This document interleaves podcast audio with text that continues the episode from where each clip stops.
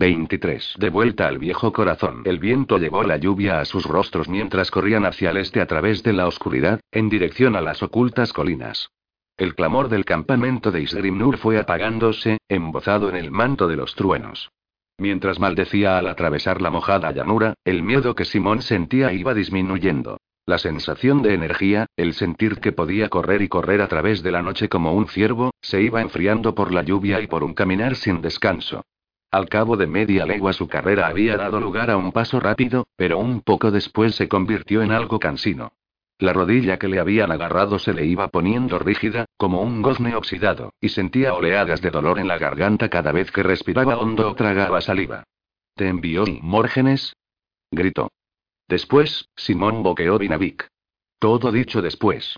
Corrieron y corrieron, tropezaron y se metieron en charcos que se habían formado en la empapada hierba.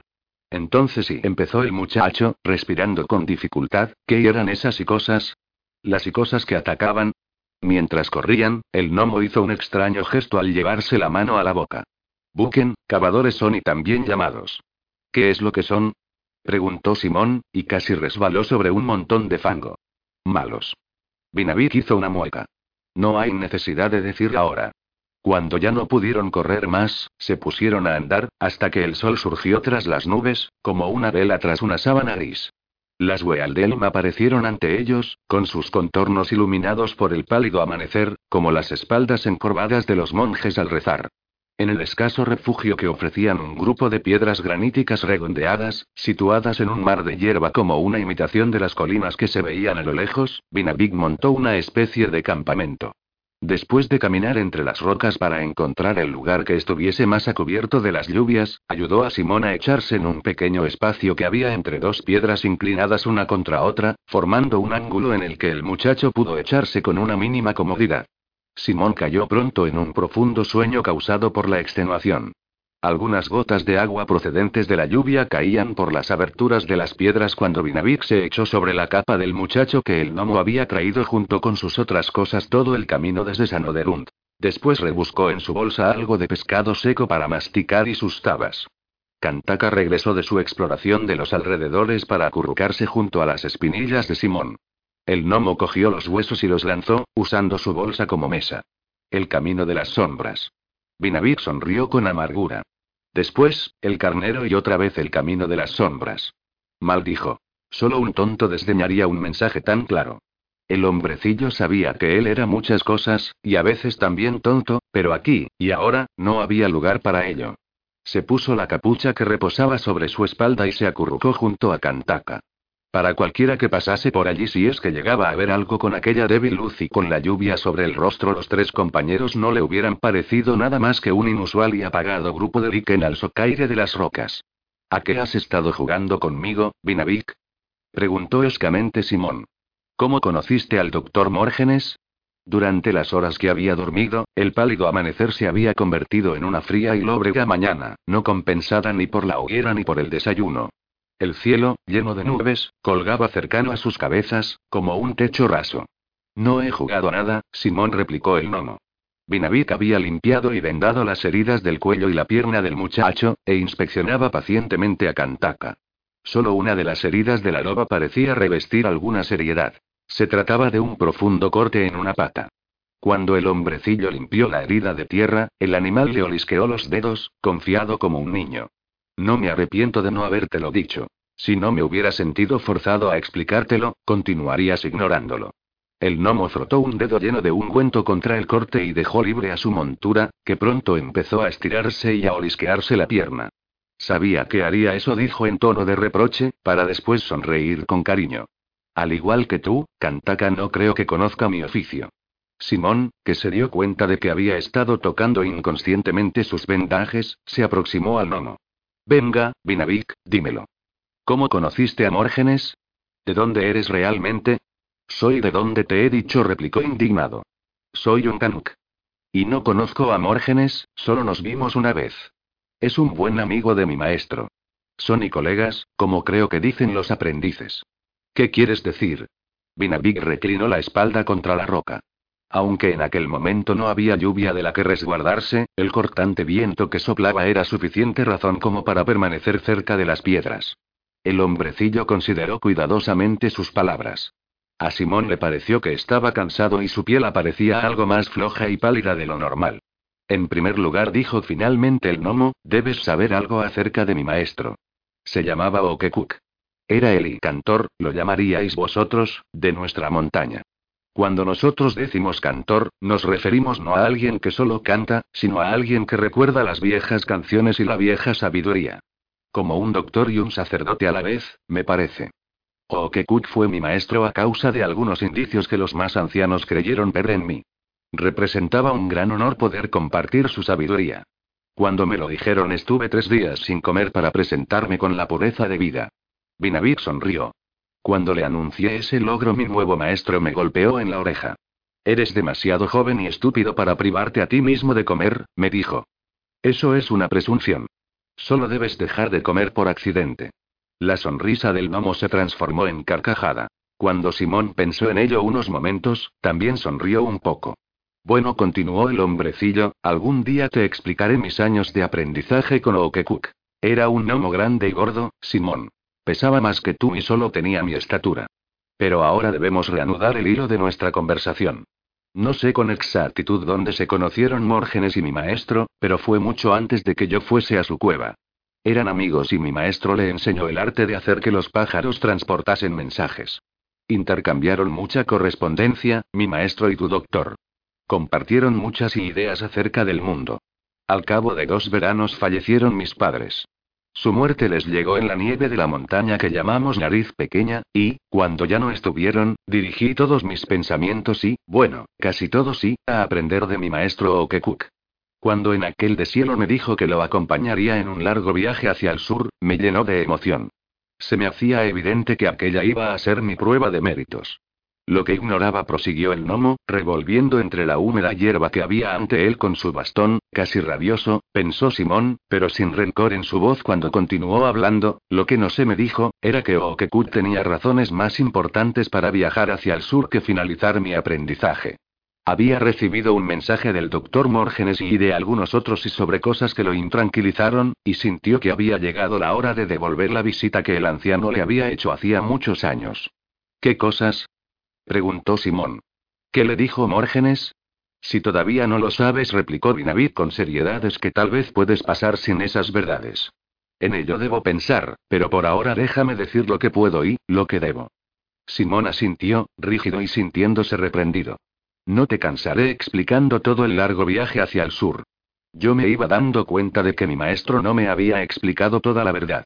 Estaba preocupado, y cuando consultaba los huesos o leía ciertos signos en el cielo y el viento todavía se preocupaba más.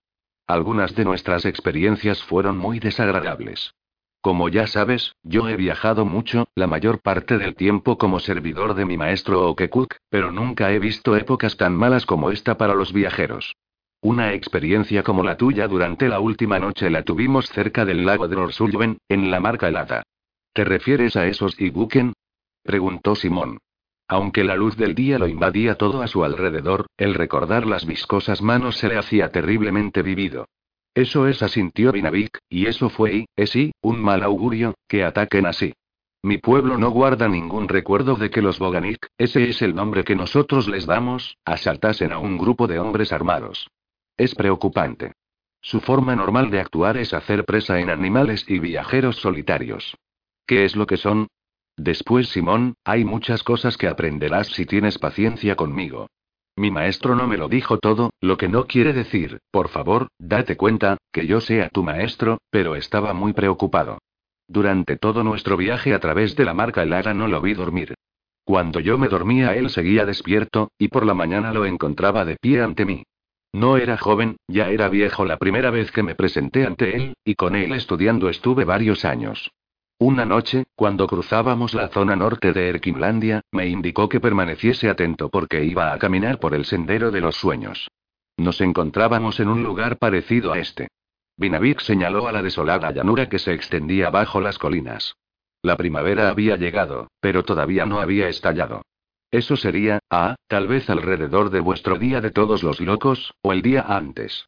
La víspera de todos los locos y Simón trató de retroceder, de recordar. La noche en que aquel terrible ruido despertó a todo el castillo. La noche anterior y a la llegada de las lluvias sí. Kantaka había salido a cazar, y el viejo carnero un ojo, una gorda, grande y paciente cosa que llevaba Okekuk, dormía cerca del fuego. Estábamos solos, con la única presencia del cielo. Mi maestro comió de la corteza de los sueños que le traían del pantanoso Buran, en el sur, y cayó en una especie de letargo. No me explicó por qué lo hacía, pero creo adivinar que buscaba respuestas que no podía encontrar de otra forma. Los Boganig lo habían asustado, porque sus acciones eran impropias. Pronto se puso a hablar entre dientes, como hacía normalmente cuando su corazón caminaba por el sendero de los sueños. La mayor parte de lo que decía no podía entenderse, pero una o dos cosas dijo que también fueron luego dichas por el hermano Dochais. Por ello me viste mostrar sorpresa. Simón tuvo que reprimir una amarga sonrisa. Y pensar que había creído que era su propio miedo el que se hizo obvio, azuzado por las delirantes palabras del ermistiro. De repente continuó el gnomo, que seguía moviendo la hierba húmeda con el bastón, me pareció que algo había atrapado a mi maestro, otra vez igual que al hermano Dochais. Pero él era fuerte, más fuerte en su interior que nadie, hombre o gnomo, y luchó. Peleó y peleó durante toda la tarde y la noche, mientras yo permanecía junto a él sin poder serle de otra ayuda más que de humedecerle la frente. Vinavik arrancó un puñado de hierba y lo arrojó al aire para tratar de golpearlo con el bastón. Luego, poco después de la medianoche, me dijo algunas palabras con tranquilidad, como si estuviese bebiendo con los demás ancianos en la cueva del clan, y murió. Creo que para mí fue peor que la muerte de mis padres, porque ellos se perdieron, desaparecieron en una luz, sin dejar ningún rastro. Enterré a Okekuk en la falda de la colina. Ninguno de los rituales adecuados fueron correctamente llevados a cabo, y ello es una vergüenza para mí. Un ojo no quería marcharse sin su amo, y, por lo que sé, tal vez todavía permanezca allí. El gnomo se mantuvo en silencio durante unos instantes, mirando fijamente el bulto de sus rodillas bajo las calzas. Su dolor era tan parecido a la pena del propio Simón que el muchacho no pudo pensar en palabras que tuviesen un significado para alguien aparte de él mismo. Momentos después Vinavik abrió su saco en silencio y extrajo un puñado de nueces. El muchacho las cogió, junto con la bota de piel llena de agua. Después volvió a empezar el hombrecillo, como si no hubiese hecho ninguna pausa, sucedió algo extraño. Simón se arrebujó en el manto y observó el rostro del gnomo mientras éste hablaba. Dos días permanecí junto al lugar en que había enterrado a mi maestro.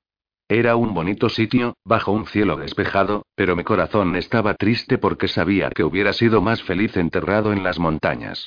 Pensé en lo que debía hacer, si continuar para ver a Mórgenes en Erchester o regresar junto a mi pueblo y decirle que el cantor Okekuk había muerto.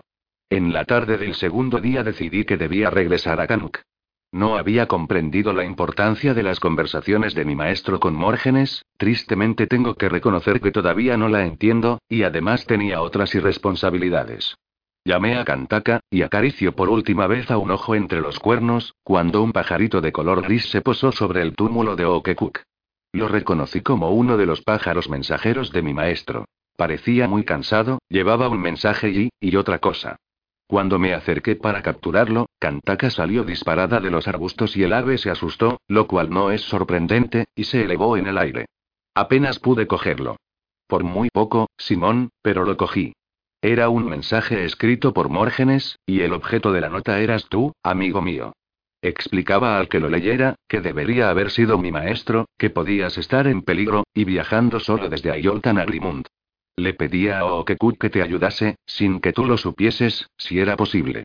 También decía algunas cosas más. Simón estaba fascinado. Aquella era una parte de su propia historia que desconocía. ¿Qué otras cosas? preguntó. Cosas que eran solo para los ojos de mi maestro. El tono de Vinavik era amable, pero firme.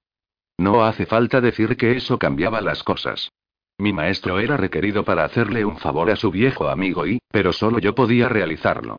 Eso también era difícil. Sin embargo, desde el momento en que leí la nota de Mórgenes, supe que debía acudir a su llamada. Antes del anochecer de ese mismo día me encaminé hacia Erchester. La nota decía que viajaría solo. Mórgenes nunca creyó que podría escapar. Simón se sintió invadido por las lágrimas, y trató de suprimirlas con una pregunta. ¿Cómo se supone que ibas a encontrarme? Vinavik sonrió. A través del duro trabajo Kanuk, amigo mío. Tuve que buscar tu rastro, los signos que indicasen el paso de un hombre joven, sin destino aparente, cosas por el estilo. La proverbial obstinación Kanuki y mucha suerte me llevaron hasta ti. Un recuerdo se abrió paso en el interior de Simón, gris y tenebroso a pesar de la distancia que lo separaba de ello. Me seguiste a través del cementerio, el de las afueras de la ciudad. No todo había sido un sueño, como bien sabía. Algo lo había llamado por su nombre. El redondeado rostro del gnomo aparecía totalmente plano. No, Simón respondió pensativo. No descubrí tu rastro hasta, creo, el camino del viejo bosque. ¿Por qué? No tiene importancia. El muchacho se levantó y miró la mojada llanura. Volvió a sentarse, y cogió la bota de agua. Bueno, creo que entiendo, ahora y, pero tengo mucho en qué pensar. Parece que tendremos que continuar hacia Nagrimund. ¿Tú qué crees? Binavid pareció turbado. No estoy seguro, Simón.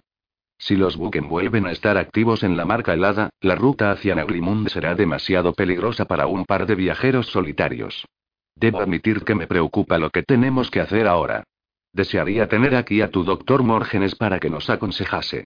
Tanto peligro corres que no podemos arriesgarnos a enviarle un mensaje, Simón. No creo que quiera que le lleve a través de todos esos terribles peligros. Al chico le llevó unos instantes darse cuenta de que Vinavik hablaba como si Morgenes continuase vivo. Un segundo después lo asaltó una asombrosa revelación. El gnomo no sabía lo ocurrido. Vinavik empezó a decir, y mientras hablaba tuvo la sensación de que estaba infligiendo una especie de herida, ha muerto. El doctor Morgenes ha muerto. Los ojos del hombrecillo parecieron vaciarse de vida durante un instante, y el blanco se hizo visible alrededor del castaño por primera vez. Un segundo después la expresión de Binavid pareció congelarse en una desapasionada máscara. ¿Muerto? Preguntó al final, con la voz tan helada que Simón se sintió desnudo y sin defensa, como si hubiera sido culpa suya, él, que tantas lágrimas había derramado por el doctor. Sí. El chico decidió proseguir y se arriesgó a asegurar. Murió al sacarnos del castillo al príncipe Josué y a mí. El rey Elías lo mató y, bueno, tuvo a Prirates para hacerlo. Binabig lo miró a los ojos, y después apartó la vista. Sabía lo de la captura de Josué. Se mencionaba en la carta. El resto son y noticias muy malas. Se levantó y el viento jugueteó con su negro cabello. Voy a caminar un rato, Simón. Debo pensar en lo que significa todo esto y, tengo que pensar. Su rostro no denotaba ningún tipo de emoción. El hombrecillo se alejó del grupo de rocas y Cantaka se incorporó para seguirlo de inmediato, pero él empezó a decirle algo para alejarla, aunque luego se encogió de hombros. La loba daba círculos alrededor de su amo, que caminaba con la cabeza baja y las pequeñas manos metidas en las mangas. Simón pensó que parecía demasiado pequeño para las pesadas cargas que llevaba. Simón abrigaba la esperanza que cuando regresara el gnomo trajese una gorda paloma o algo parecido, pero sus esperanzas se vieron frustradas. Lo siento, Simón dijo el hombrecillo, pero no hubiera servido de nada. No podemos hacer un fuego sin humo con nada de por aquí. Solo hay arbustos mojados, y no creo que hacer señales de humo sea una buena idea, de momento. Come algo de pescado seco. El pescado, del que quedaba ya poco, ni lo llenó ni tenía sabor, pero Simón lo masticó con ganas. ¿Quién sabía cuándo podrían volver a comer en aquella miserable aventura? He estado pensando, Simón. Tus noticias, y tú no tienes la culpa, son dolorosas. Tan pronto después de la muerte de mi maestro, oír el fin del doctor, ese buen anciano y Vinavik se detuvo, se agachó y empezó a meter las cosas en su bolsa, después de haber separado algunos objetos. Estas son tus cosas, mira. Las traje para ti. Le alargó dos familiares bultos cilíndricos.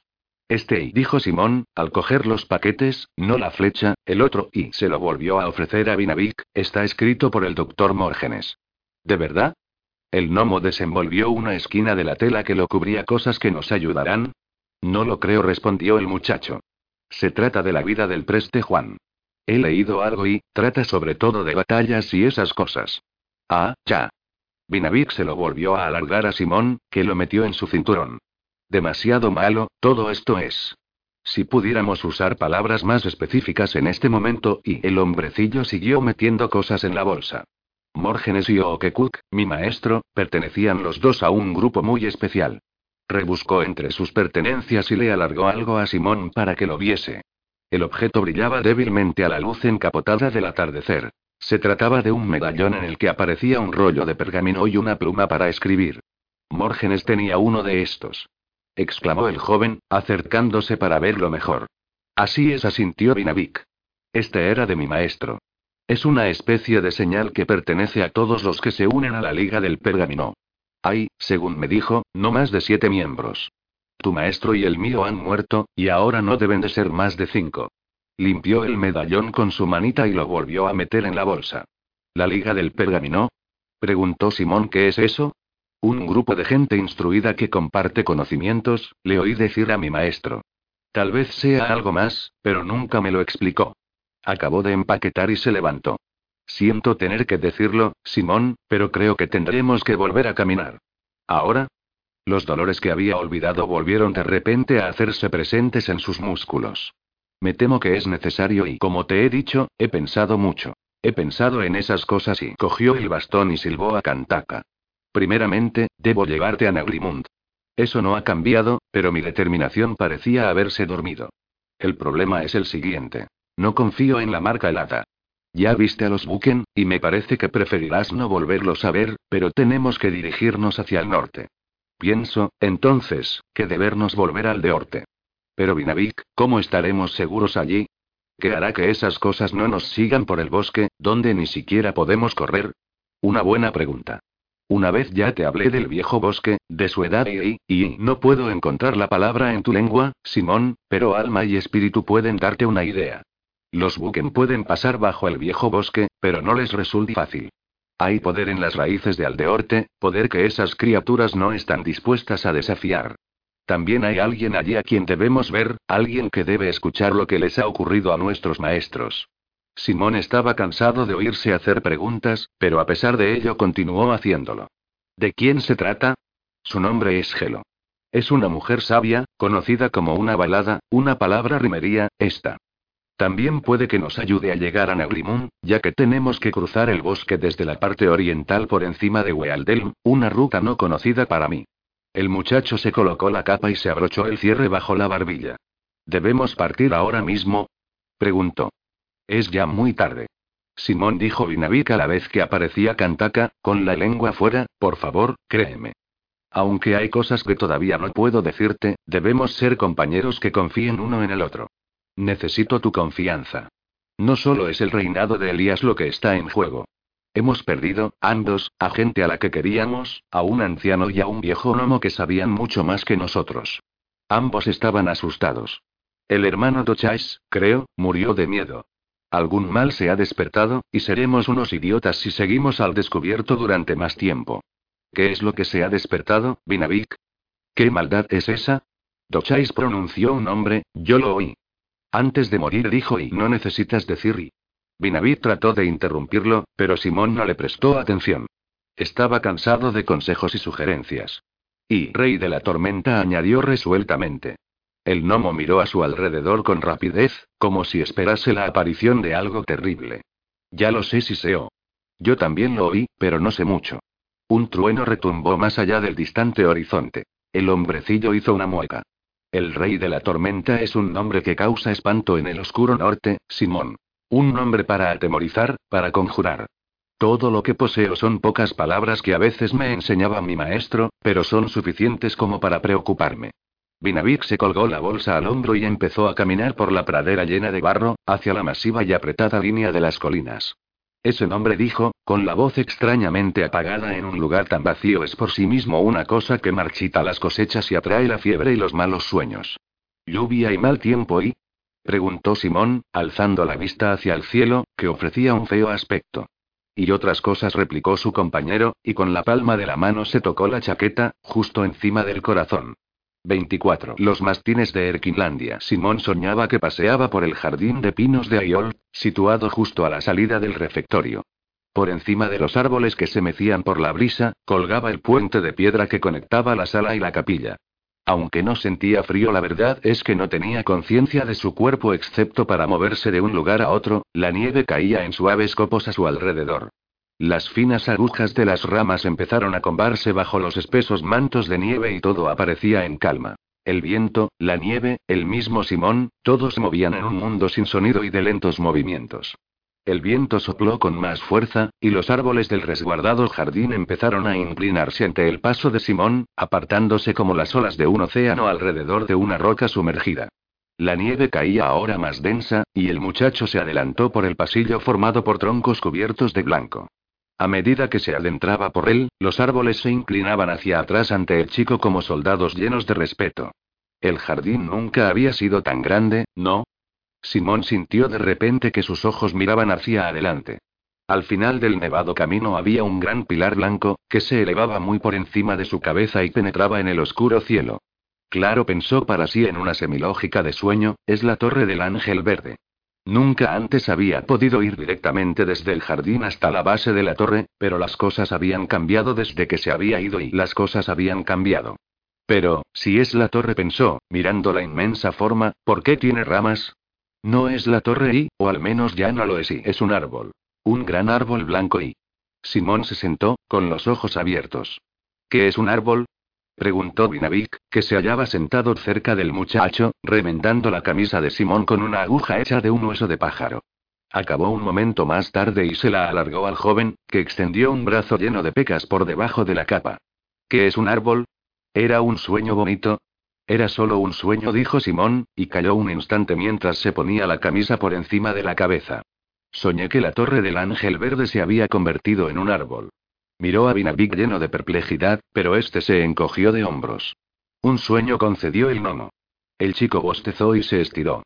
No es que hubiera estado durmiendo con demasiada comodidad al amparo de la hendidura de aquel lado de la colina, pero era preferible a pasar la noche en la pradera, al descubierto.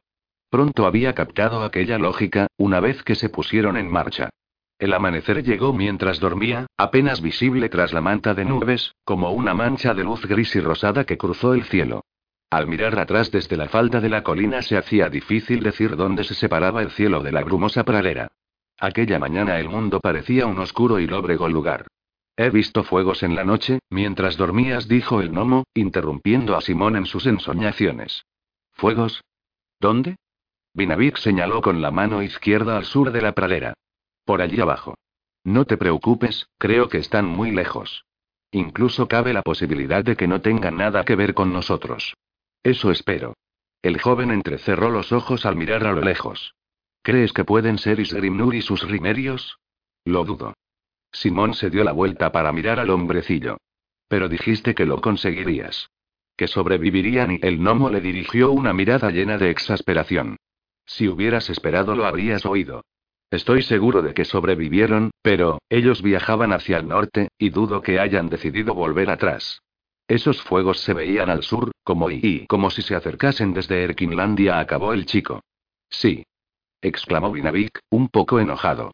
Pero puede que se trate de comerciantes o de peregrinos y miró a su alrededor. ¿A dónde habrá ido Kantaka ahora?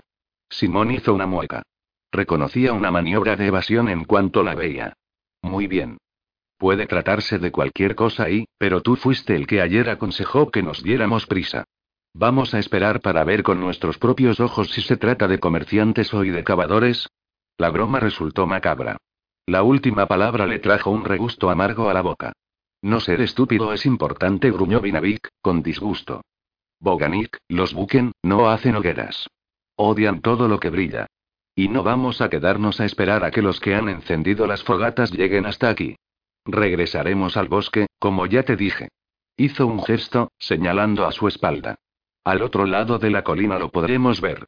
Los arbustos crujieron tras ellos, y Nomo y muchacho se sobresaltaron. Solo se trataba de Kantaka, que corría erráticamente la falda de la colina, husmeando el suelo. Cuando la loba alcanzó el campamento, estuvo tocando el brazo de su amo con el morro hasta que éste le acarició la cabeza. Kantaka está de buen humor. El gnomo sonrió, mostrando sus amarillos dientes.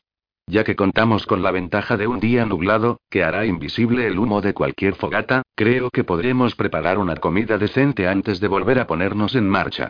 ¿Estás de acuerdo? Simón trató de que su expresión mostrase seriedad. Creo y que podré comer algo y si es que debo hacerlo, dijo.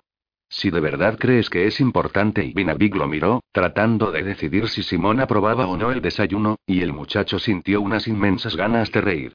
¿Por qué actúo como un cabeza hueca? Se preguntó. Corremos un terrible peligro y no parece que las cosas vayan a mejorar de inmediato. La perpleja mirada del hombrecillo resultó más de lo que podía aguantar, y la risa lo desbordó. Bueno, se dijo, una persona no puede estar preocupada durante todo el tiempo. Simón suspiró satisfecho, y permitió que Kantaka se llevase los restos de carne de ardilla que había en sus dedos. Se maravilló de la delicadeza de la que hacía gala la loba con aquellas grandes mandíbulas y brillantes dientes. La hoguera era pequeña, ya que su compañero no quería correr riesgos innecesarios. Una delgada columna de humo se elevaba sinuosamente y desaparecía en el viento que soplaba por la falda de la colina. Vinavik leía el manuscrito de Mórgenes, que había desenvuelto con el permiso de Simón. Es mi esperanza que entiendas, dijo el gnomo sin levantar la vista, que no debes hacer lo mismo con ningún otro lobo que no sea mi amiga Kantaka. Claro que no. Me asombra lo bien amaestrada que está. No amaestrada, dijo Vinavik, con énfasis. Tiene una deuda de honor conmigo, que incluye a aquellos que son mis amigos. ¿Honor? preguntó Simón, lentamente. Estoy seguro de que conoces el término, aunque deje mucho que desear en las tierras del sur. Honor. ¿No puedes imaginar que exista algo así entre un gnomo y una animal?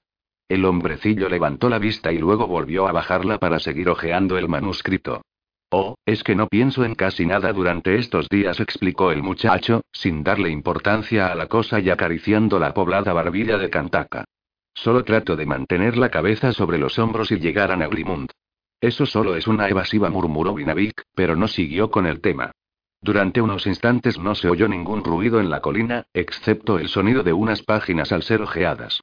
El sol matinal se elevaba en el cielo. Aquí dijo el gnomo, al cabo de unos instantes, ahora escucha. Ah, hija de las montañas, al leer sus palabras todavía hecho más de menos a Mórgenes. ¿Sabes algo de Nearulag, Simón? Sí. Es donde el rey Juan derrotó a los navanos. En el castillo hay toda una puerta con grabados sobre eso.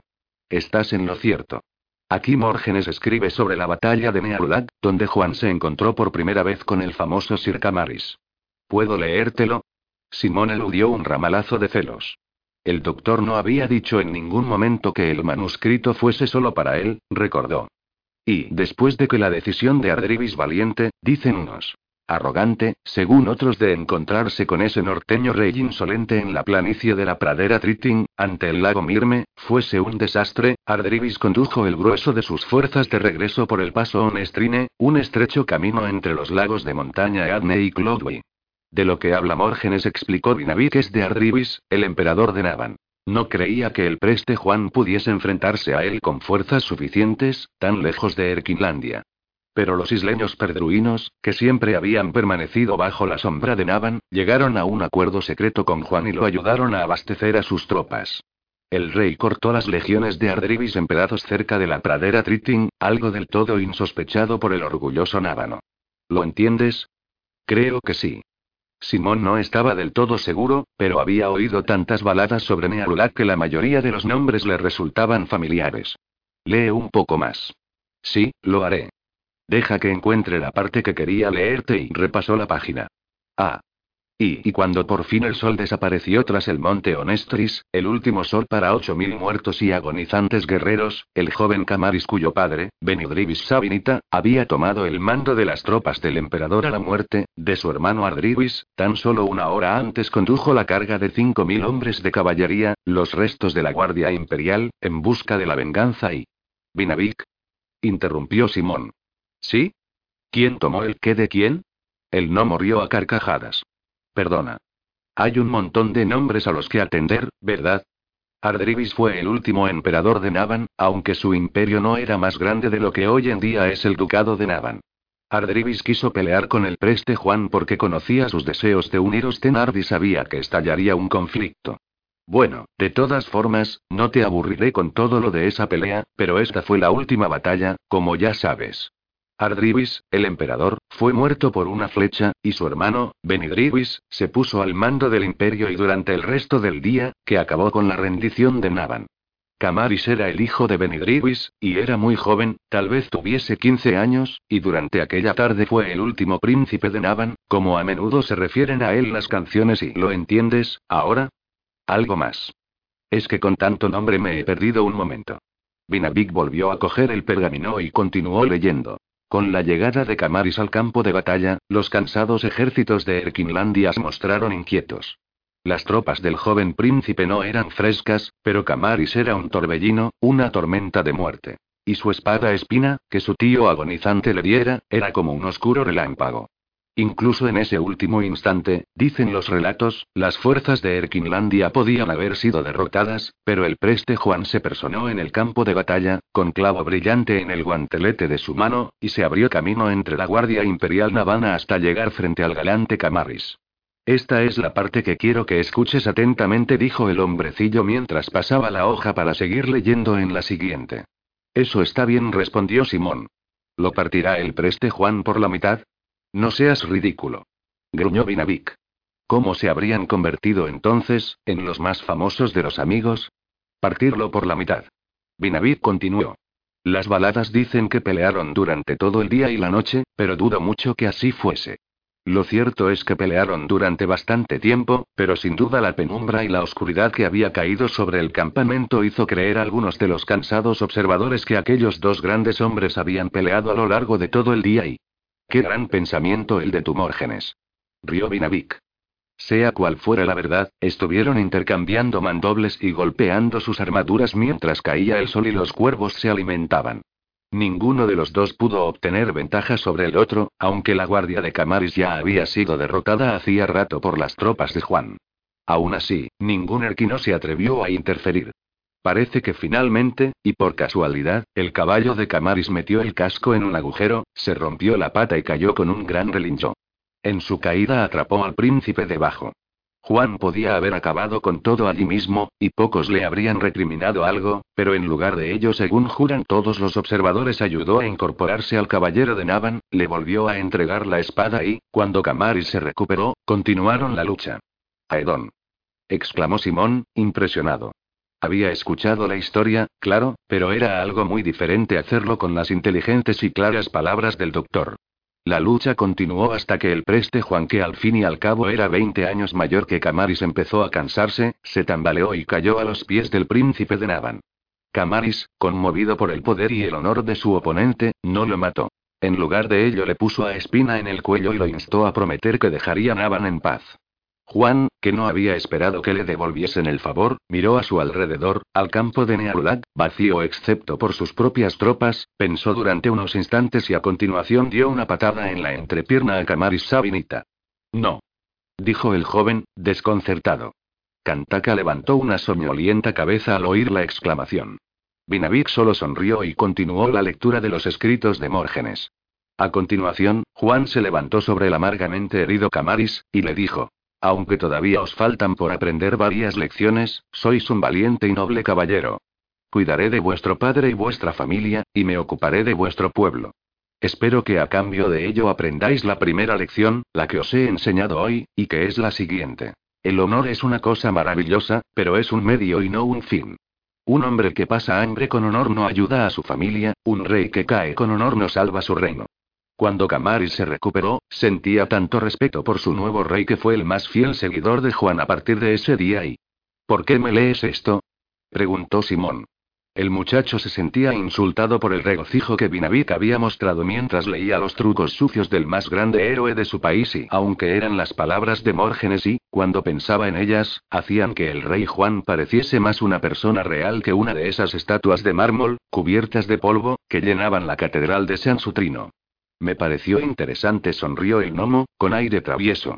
No, esa no era la razón, explicó con rapidez mientras Simón fruncía el entrecejo. La verdad es que quería que comprendieses una cosa y pensé que Mórgenes podría hacer que lo vieses mejor que yo. No querías abandonar a los rimerios, y entiendo tus sentimientos. Tal vez no haya sido la forma más honorable de actuar. Sin embargo, tampoco resultó muy honorable que yo dejase mis tareas incompletas en Vikanuk. Pero a veces debemos actuar en contra del honor, o, como podría decirse, en contra de lo obviamente honorable y, ¿comprendes? No demasiado. El fruncimiento de Simón se convirtió en una afectada y burlona sonrisa. Ah. El hombrecillo se encogió de hombros. Como Wognami Kakanop, decimos en Vikanuk. Cuando te cae en la cabeza, entonces te das cuenta de que es una piedra. El muchacho pensó en ello mientras su compañero volvía a introducir en el saco sus útiles de cocina.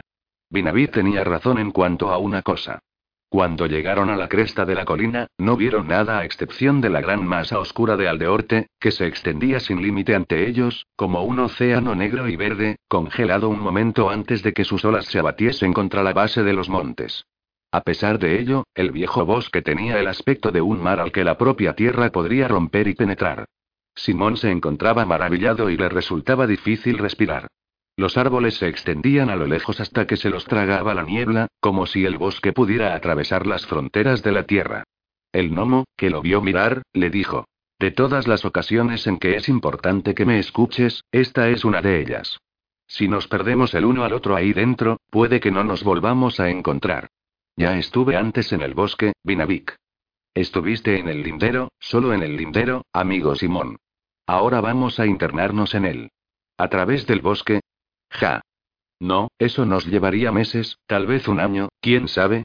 Pero vamos a adentrarnos en él, así que esperemos ser huéspedes bien acogidos. Mientras miraba hacia abajo, el muchacho sintió un hormigueo en la piel. Los oscuros y silenciosos árboles, los sombreados caminos que nunca habían escuchado el sonido de un paso. Todas las historias de los habitantes de un pueblo y de un castillo se encontraban a las puertas de su imaginación, y parecían demasiado fáciles de recordar. Pero debo ir, se dijo. Y, de todas formas, no creo que el bosque sea malvado. Solo es viejo y, muy viejo. Y no le gustan los extraños, o al menos eso es lo que creo, pero no es maligno. Vámonos, dijo con su voz más clara y fuerte, pero cuando Vinavik empezó a caminar colina abajo ante él, Simón hizo el signo del árbol sobre su pecho, para estar en el lado correcto de las cosas. Descendieron por el monte hasta llegar a la formación de colinas de hierba que se extendían hasta el límite de Aldeorte, cuando Cantaka se detuvo repentinamente, con su velluda cabeza ladeada. El sol estaba alto, el mediodía ya había pasado y la mayor parte de las nieblas bajas habían desaparecido. Simón y el gnomo se dirigieron hacia donde estaba la loba, que se hallaba inmóvil como una estatua gris, y miraron alrededor. Ningún movimiento parecía perturbar la estática ondulación de la tierra en ninguna parte. Cantaka se quejó cuando la pareja se aproximaba y movió la cabeza hacia el otro lado, como escuchando. Vinavik dejó el saco sobre el suelo, haciendo que sonasen débilmente los huesos y piedras del interior, y también ladeó la cabeza. El hombrecillo abrió la boca para decir algo, con el cabello caído sobre sus ojos, pero antes de que dijese nada Simón también lo escuchó. Un delgado y débil ruido, que aumentaba y descendía en intensidad como un vuelo de gansos que graznasen a leguas de distancia sobre sus cabezas, muy por encima de las nubes. Pero el sonido no parecía provenir del cielo. Más bien daba la impresión de que llegaba rodando a través del largo corredor que existía entre el bosque y las colinas. Si procedía del norte o del sur era algo que Simón no podía adivinar. ¿Qué? Empezó a preguntar. Cantaka volvió a emitir un sonido de queja y agitó la cabeza, como si no le gustase lo que oían sus orejas. El gnomo levantó una pequeña y morena mano y escuchó durante unos instantes más. Después volvió a ponerse el bolso al hombro e hizo una seña con la cabeza para que Simón lo siguiese hacia la oscura línea frontal del bosque. Mastines, creo, dijo. La loba trotó a su alrededor en círculos, a veces acercándose a ellos y otras alejándose. Creo que están lejos, todavía, al sur de las colinas, sobre la marca helada. Aunque cuanto antes entremos en el bosque, mejor y tal vez añadió Simón, caminando a paso rápido junto al hombrecillo, que casi corría, pero ese ruido no se parece al de ningún mastín de los que he oído y eso gruñó que es mi pensamiento, también y, y es por ello por lo que debemos darnos toda la prisa que podamos. Mientras pensaba en todo lo que había dicho Vinavik, Simón sintió una fría mano que le agarraba las entrañas. Alto exclamó, y se detuvo. ¿Qué es lo que haces? Siseó el gnomo. Todavía están lejos, pero y llama a Cantaka, dijo pacientemente Simón. Vinavik lo miró durante un momento y luego llamó con un silbido al animal, que rápidamente trotó hacia ellos. Espero que me lo expliques pronto, y empezó a decir el gnomo, pero el muchacho señaló a la loba. Monta en ella. Vamos, rápido. Si necesitamos darnos prisa, yo puedo correr y, pero tus piernas son demasiado cortas. Simón dijo Vinavik, estrechando los ojos, corrí por los delgados riscos de Mintaut cuando solo era un bebé, pero estamos en terreno llano, y cuesta abajo. Por favor, Vinavik, dijiste que necesitábamos darnos prisa. El hombrecillo lo miró, después se dio la vuelta y se dirigió hacia Cantaka, que hundió el estómago en la espesa hierba. Binavid pasó la pierna por encima del amplio lomo y se colocó encima de la loba, sujeto del grueso pelo del cuello. Volvió a chasquear los labios y el animal se levantó, primero de las patas delanteras y luego de las traseras, con el gnomo balanceándose en su lomo. Uno, Cantaka dijo aquel, y la loba avanzó. Simón alargó su paso para ir junto a ellos, ahora no oían ningún otro sonido que el que ellos mismos ocasionaban a su paso, pero el recuerdo de los lejanos aullidos hizo que al chico se le erizase el vello de la nuca, y el oscuro rostro de Aldeote le pareció cada vez más una sonrisa de bienvenida de un amigo. Binabit cabalgaba echado hacia adelante, sobre el cuello de Kantaka, y durante largo tiempo no volvió a mirar a Simón. Juntos descendieron por la larga vertiente. Al final, cuando el gris sol tapizaba con su luz las colinas que dejaban tras ellos, alcanzaron la primera hilera de árboles. Un grupo de delgados abedules que parecían pálidas doncellas de servicio franqueando el paso a los visitantes hacia el interior de la casa de su viejo amo. Aunque las colinas que dejaban atrás seguían iluminadas por la oblicua luz del sol, los compañeros se encontraron, de un momento a otro, pasando a través de una espesa penumbra, a medida que se adentraban en el bosque. El blando suelo amortiguaba sus pasos, y corrieron tan silenciosos como fantasmas a través de la espesura. Columnas de luz atravesaban el techo de ramas, y el polvo que levantaban a su paso pendía en el aire como brillantes chispas de luz entre las sombras. Simón se cansó rápidamente, y el sudor corría por su rostro y su cuello como riachuelos de suciedad. Más lejos debemos ir, le dijo Vinavik desde lo alto de su montura. Pronto el camino estará demasiado enmarañado como para correr, y la luz será muy poca. Entonces descansaremos. El muchacho no dijo nada, pero continuó hacia adelante, con la respiración ardiendo en el interior de los pulmones. Cuando el chico bajó el ritmo y se limitó a medio correr, Vinavik descendió de la grupa de la loba y fue a su lado. El sol se iba ocultando por encima de las copas de los árboles y el suelo del bosque cada vez se iba oscureciendo más, mientras las ramas superiores iban adquiriendo extrañas coloraciones, como las ventanas de la capilla de Ayolt. Más tarde, cuando el suelo desapareció casi de su vista, Simón tropezó en una piedra medio oculta. El gnomo lo sujetó del codo y pudo incorporarse. Ahora siéntete, le indicó. Simón se dejó caer sin decirle una palabra y sintió el suelo movedizo bajo su cuerpo. Un poco más tarde Kantaka regresó. Después de husmear por toda la zona, se sentó y empezó a lamer la transpiración de la nuca del chico. A él le producía cosquillas, pero estaba demasiado cansado como para preocuparse por ello. Vinavik se sentó en cuclillas y examinó el lugar en que se habían detenido. Estaban a medio camino de una ligera pendiente, al fondo de la cual se veía el lecho de un arroyo con una oscura corriente de agua en el centro. Cuando vuelvas a recuperar el aliento, dijo, creo que deberíamos ir justo hacia allí. Con el dedo señaló un lugar un poco más arriba, donde se veía un gran roble que, con sus retorcidas raíces, evitaba la invasión por parte de otros árboles y creaba una especie de claro reducido a ambos lados de su inmenso y poderoso tronco. Simón asintió, todavía tratando de respirar con normalidad. Al cabo de un rato se incorporó y se dirigió, junto con el hombrecillo, colina arriba, hacia el roble. ¿Sabes dónde estamos? Preguntó mientras se dejaba caer para colocar su espalda contra una de las raíces medio enterradas. No respondió Vinavik, pero mañana cuando salga el sol tendré tiempo para hacer ciertas cosas y, y entonces lo sabré. Ahora ayúdame a encontrar algunas piedras y ramas con las que podamos hacer un poco de fuego. Y después el gnomo se incorporó y empezó a buscar madera seca. Habrá una sorpresa que te gustará. Vinavik había construido una especie de caja de piedras de tres lados alrededor de la hoguera para ocultar la luz, que todavía crepitaba con fuerza. El rojo resplandor conformaba extrañas sombras. Rebuscó en su bolso mientras Simón observaba cómo unas cuantas chispas ascendían en espiral. Se prepararon una magra cena de base de pescado seco, pastelillos duros y agua. El muchacho sentía que su estómago no recibía lo que se merecía, pero era mejor estar allí estirado, calentando sus doloridas piernas, que seguir corriendo. No podía recordar cuándo había sido la última vez que había corrido tanto tiempo seguido. ¡Ja!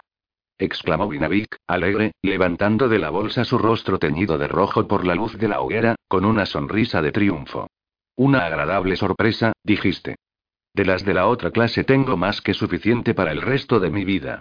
El gnomo sonrió mostrando los dientes, y su rostro redondeado pareció estirarse hacia las orejas. Muy bien, el decidirlo es asunto tuyo. Prueba esto, dijo, y le alargó una jarrita de cerámica. ¿Qué es? Simón lo puso cerca del fuego para observarlo. Parecía sólido, pero la jarra no tenía ningún tipo de marcas. ¿Algún objeto de los gnomos? Ábrelo. El joven pasó el dedo por la parte superior y se dio cuenta de que la jarra se hallaba sellada con algo parecido a la cera. Hizo un agujero a través de la tapa y luego se la llevó a la nariz para tratar de identificar su contenido. Un instante después metió los dedos, los sacó y se los llevó a la boca. Mermelada. exclamó, alegre. Hecha de uvas, estoy seguro, dijo Vinavik, contento de la respuesta de Simón. Alguna encontré en la abadía, pero los últimos acontecimientos la habían apartado de mi mente. Después de comer un poco le pasó el recipiente al hombrecillo, que también la encontró deliciosa.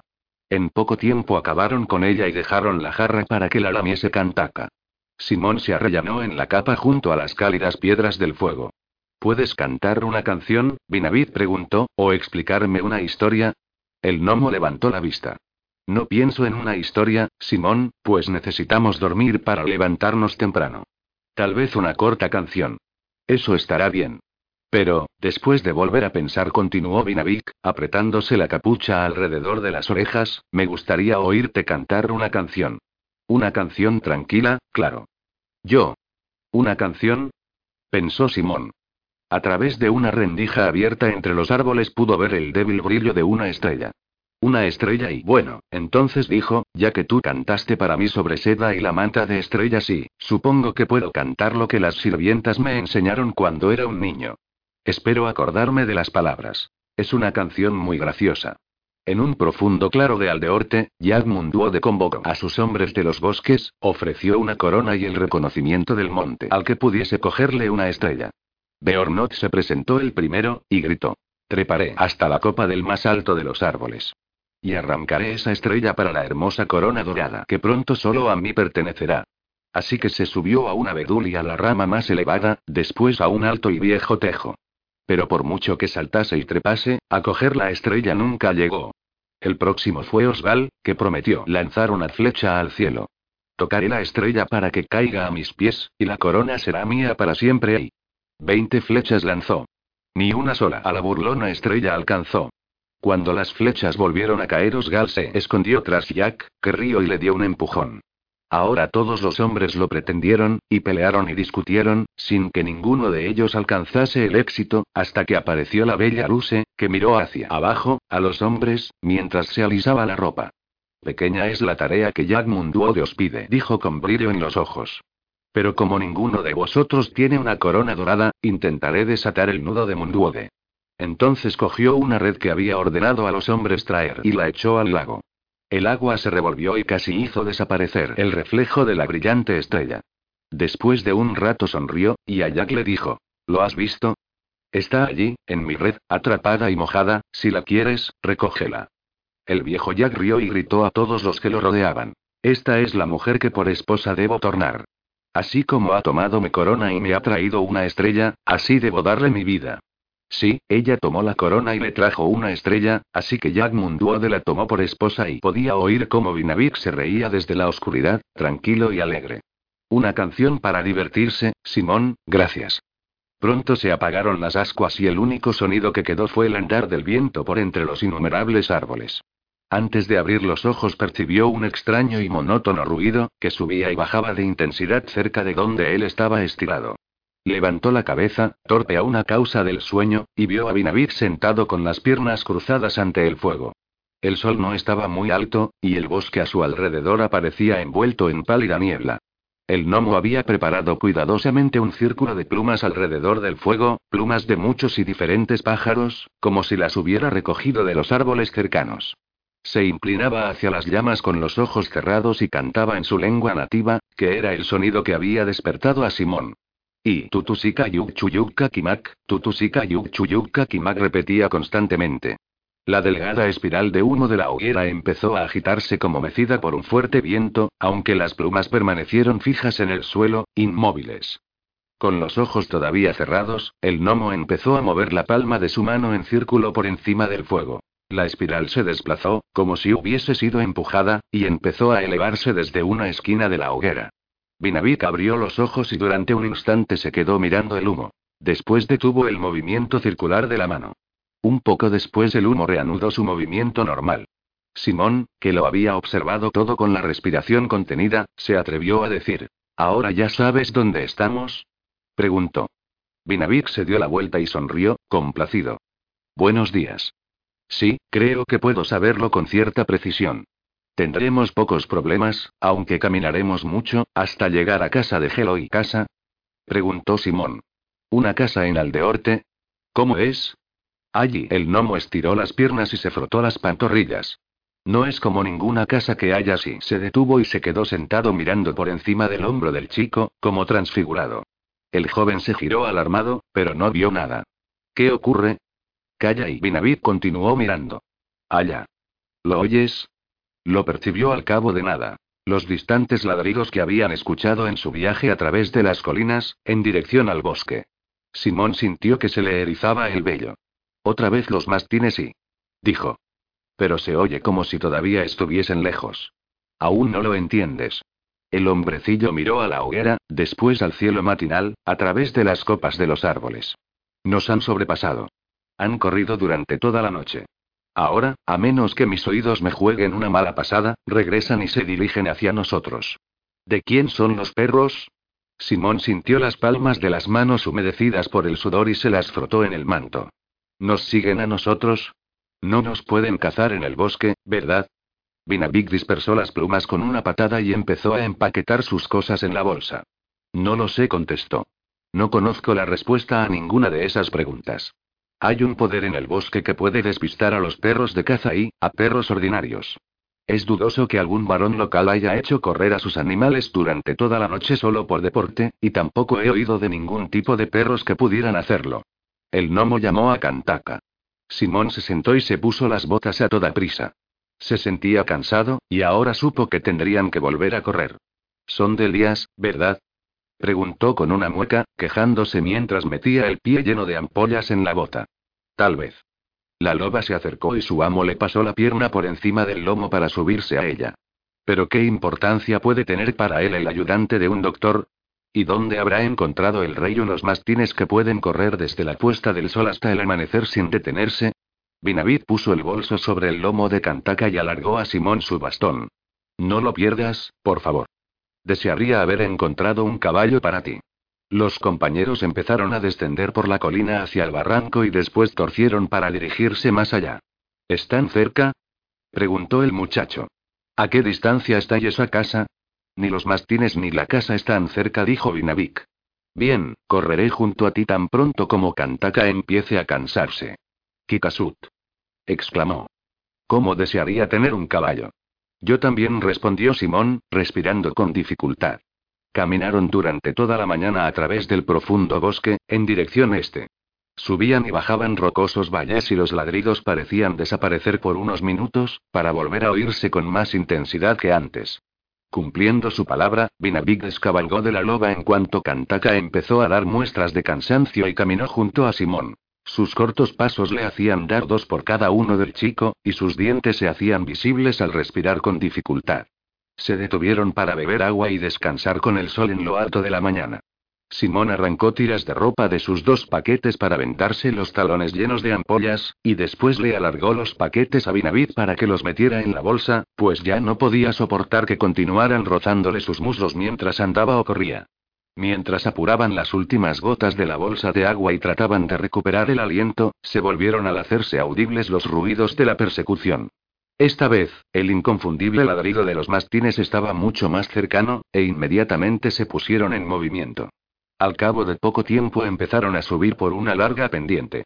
El terreno se hacía progresivamente más rocoso a medida que iban ascendiendo, e incluso las especies de árboles parecían cambiar. Al hacer ese remontando la colina, Simón experimentó un enfermizo sentimiento de derrota que se esparcía por todo su cuerpo como si se tratase de veneno. Vinavik le había dicho que no llegarían a casa de Gelo antes del anochecer, si es que no habían perdido la carrera. El ruido de sus perseguidores se había hecho constante. Unos excitados aullidos tan cercanos que Simón no podía encontrar respuesta, mientras se tambaleaba al subir la pendiente, a cómo conseguían respirar y ladrar al mismo tiempo mientras corrían tras ellos. ¿Qué clase de perros eran? El corazón del chico latía como el ala de un pájaro. Tanto él como el gnomo se enfrentarían sin mucha tardanza a sus perseguidores. El pensar en ello lo ponía enfermo. Al fin pudo verse un delgado retazo de cielo a través de los troncos que había en el horizonte, en la cima de la pendiente. Atravesaron la última línea de árboles y Kantaka, que corría por delante de ellos dos, se detuvo de forma precipitada y aulló, con un agudo y penetrante sonido proveniente de lo más profundo de su garganta. Simón. Gritó Vinavik, y tirándose al suelo, atrapó las piernas del muchacho y lo hizo caer a su vez. Cuando el negro túnel en que se había convertido la visión del muchacho se volvió a ensanchar, advirtió que se encontraba estirado sobre los codos, en una escarpada roca, mientras abajo se extendía un profundo cañón que lo separaba del otro lado. Se desprendieron unos fragmentos de la piedra que había bajo su mano y cayeron por la pared cortada a pico, para desaparecer entre las verdes copas de los árboles que se alzaban en el fondo del barranco. Los ladridos eran como el agudo toque de unas trompetas de guerra. Simón y el gnomo se alejaron del borde del precipicio, a unos pies de distancia, colina abajo, y permanecieron quietos. Mira. Siseó el joven, sin dar importancia a sus manos y barbilla ensangrentadas. Mira, Vinavik. Señaló hacia el fondo de la larga pendiente que acababan de subir, a través del manto de los árboles. Atravesando los claros, a lo lejos, a una media legua de distancia, se veía una agitación de pequeñas formas blancas. Los mastines. Binavid cogió el bastón que le había dado a Simón y lo desenroscó hasta que quedó dividido en dos mitades. Extrajo los dardos y alargó la parte del cuchillo al muchacho. Rápido dijo. Corta la rama de un árbol. Venderemos caras nuestras vidas. Las roncas voces de los perros subían colina arriba, una canción de acoso y de muerte. 25. El lago secreto. Cortó y astilló frenéticamente, dobló la rama hacia abajo con todo su peso, con el cuchillo en sus temblorosas manos. A Simón le costó un tiempo arrancar la rama que podía servirle qué patética defensa iba a resultar. Y cada segundo que pasaba acercaba más a los mastines. La parte que arrancó era casi tan larga como su brazo, y estaba anudada en uno de los extremos con otra rama que había caído. El gnomo revolvía en el interior de su bolso y con una mano aguantaba a Cantaka por el espeso pelo del cuello. Sujétala. Le dijo a Simón. Si la dejamos ir ahora, atacará demasiado pronto. La echarían hacia abajo y la matarían al instante. El chico pasó un brazo alrededor del ancho cuello de la loba y la encontró temblando, llena de excitación, y con el corazón latiendo bajo su brazo. Simón sintió que su propio corazón se aceleraba para ponerse al unísono con el del animal, todo parecía tan irreal. Justo aquella mañana Vinavik y él se habían sentado tranquilamente junto al fuego y el grito de la jauría se hizo más intenso. Aparecieron subiendo por la colina como termitas blancas saliendo de un nido.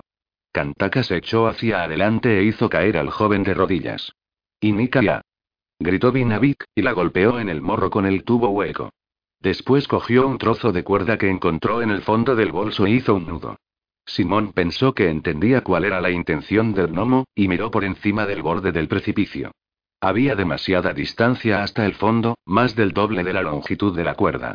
Entonces vio algo más, y sintió que la esperanza se volvía a abrir paso en su interior. Mira, Vinavik. Señaló. El hombrecillo, a pesar de la imposibilidad de deslizarse hasta abajo mediante la cuerda, la ataba alrededor de una roca a menos de una yarda del borde del cañón. Cuando acabó levantó la vista para mirar en la dirección señalada por Simón. A menos de cien pasos de donde se encontraban, una gran encina vieja inclinada hacia abajo, con un extremo que se balanceaba sobre el cercano borde y una de sus ramas cayendo por la pared del precipicio a no mucha altura, iba a parar a una especie de repisa que sobresalía por encima de la pared del otro lado. Podemos cruzar por ahí. Dijo el muchacho, pero el gnomo movió la cabeza. Si podemos bajar por ahí con Kantaka, ellos también podrán hacerlo, y eso no nos llevará a ninguna parte. La repisa sobre la que se apoyaba el árbol en la otra pared apenas era más ancha de dos palmos. Pero tal vez nos sea de alguna ayuda. Vinavik se puso en pie y tiró de la cuerda, comprobando que el nudo aguantaba. Coge a Kantaka y llévala por ahí, si puedes. No demasiado lejos, solo unos diez codos o así. Mantenía sujeta hasta que yo os llame, ¿has entendido? Pero y empezó a decir Simón, y miró hacia la pendiente. Las blancas formas, tal vez una docena de ellas, casi habían llegado hasta donde ellos se encontraban. Cogió a Kantaka, que no dejaba de ladrar, por el cuello y la llevó hacia la caída encina. En el borde del cañón quedaba lo suficiente del árbol como para que hubiese espacio entre las retorcidas raíces y el extremo de la roca. No era fácil mantener el equilibrio allí colgado con la loba, que se estremecía y tiraba de Simón, gruñendo. El ruido casi fue totalmente tragado por los aullidos de los mastines que se aproximaban. El muchacho no podía conseguir que el animal subiese al tronco, y se dio la vuelta para mirar a Vinavik, lleno de desesperación. Umu. Dijo el gnomo, con voz ronca. Un instante después Kantaka saltaba sobre la encina, todavía gruñendo. Simón subió a horcajadas sobre el tronco, aunque la rama que había cortado y que mantenía en su cinturón representaba una molestia. Avanzó sobre sus caderas, cogido a la loba, hasta que se hubo alejado lo suficiente del borde del cañón. Justo entonces percibió el grito del gnomo, y Kantaka se giró al oír la voz. Simón se agarró del cuello del animal con ambas manos mientras sus rodillas se apretaban contra el tronco. De repente sintió frío, mucho frío. Hundió el rostro en el peludo lomo de la loba, aspiró su espeso y salvaje olor y murmuró una oración.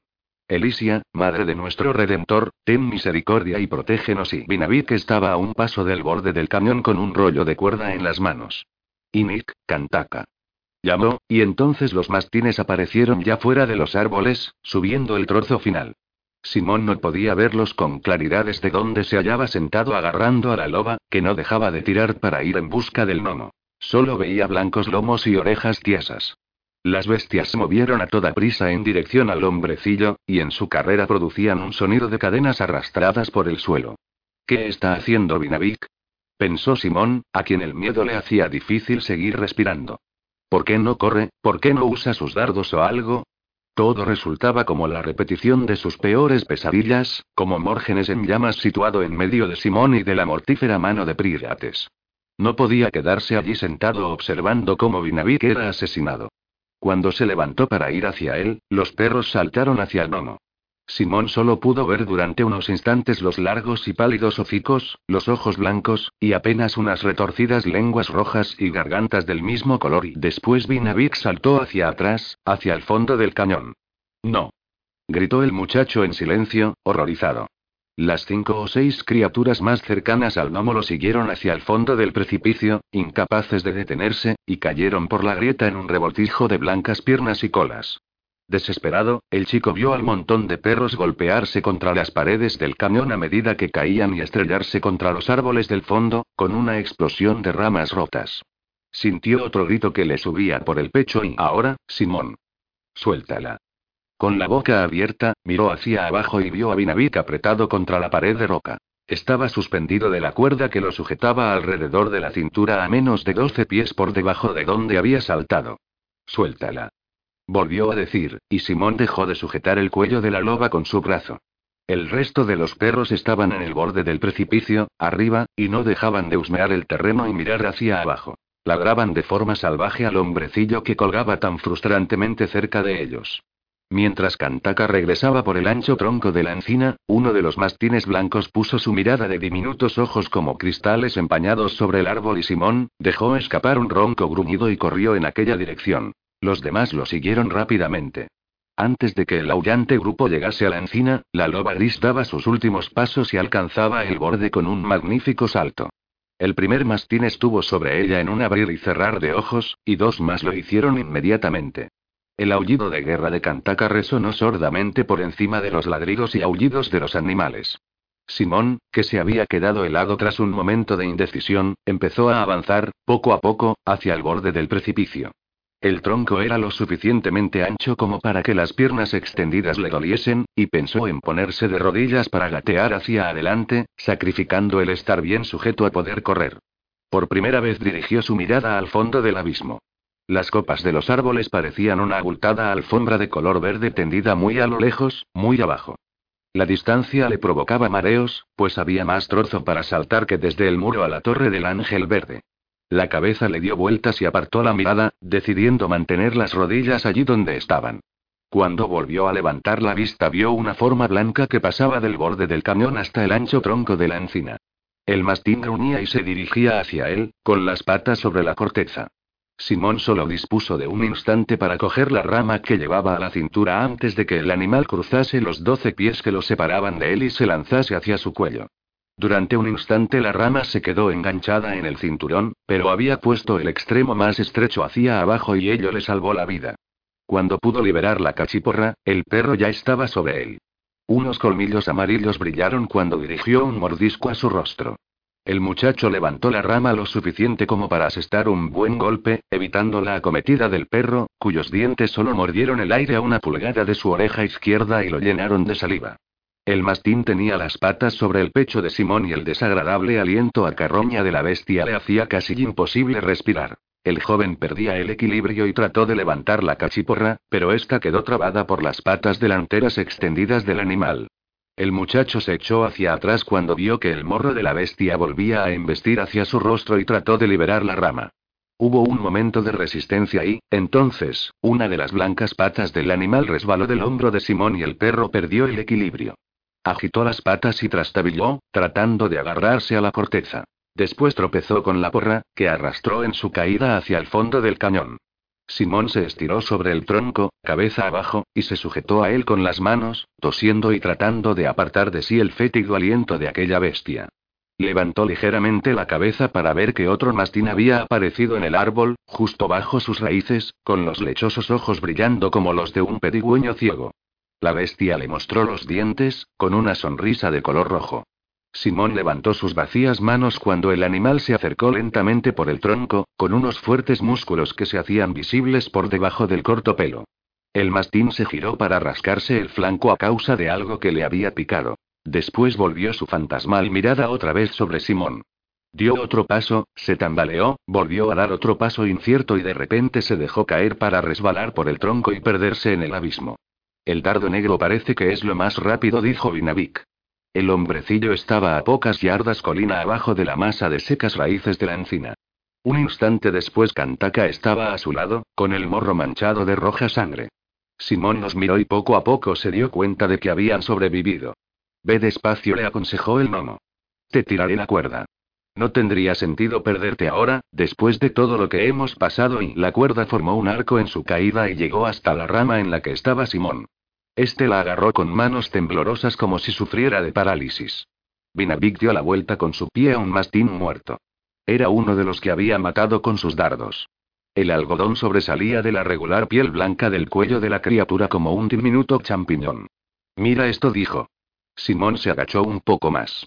No se parecía a ningún perro de caza de los que había visto.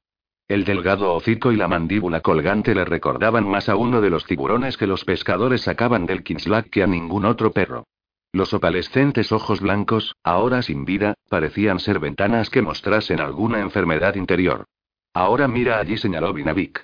En el pecho del animal, quemado y negro bajo los cortos pelos, se hallaba un fino triángulo de estrecha base. Era una marca realizada con fuego, como las que hacían los hombres de las Tritings sobre los flancos de sus caballos mediante hierros candentes. El signo del pico de las tormentas explicó el gnomo lentamente. Es la marca de las Nornas. ¿Quiénes son y? Un pueblo extraño. Su país está más al norte todavía de Yikanuk y de Rimersgardia. Allí hay una gran montaña, muy alta y con la cima siempre llena de nieve y hielo, llamada Pico de las Tormentas por los rimerios. Las nornas no viajan por las tierras de Ostenar. Algunos dicen que son Sita, pero no sé si eso es cierto. ¿Cómo puede ser? preguntó Simón. Mira el collar. Se inclinó hacia el suelo y arrancó el aro que rodeaba el rígido cuello del mastín muerto. Vinavik sonrió tímidamente. ¡Qué vergüenza! He pasado por alto el collar, blanco sobre blanco como es, yo, que desde pequeño me enseñaron a cazar en la nieve. Pero míralo, urgió Simón. ¿Has visto la hebilla? Aquella pieza era ciertamente interesante. Se trataba de una hebilla de plata a la que habían dado la forma de un dragón enroscado. Ese es el dragón de las jaurías de Elías, dijo Simón, con seguridad. Lo sé porque a menudo he visitado a Tobas, el que cuida de los perros. Vinavik se agachó y miró el cuerpo del animal. Le creo. Y en cuanto a la marca del pico de las tormentas, solo es necesario verla para darte cuenta de que estos mastines no han sido criados en Tuayolt. El gnomo se irguió y retrocedió un paso. Kantaka se acercó para husmear el cuerpo y después se apartó rápidamente con un grudido.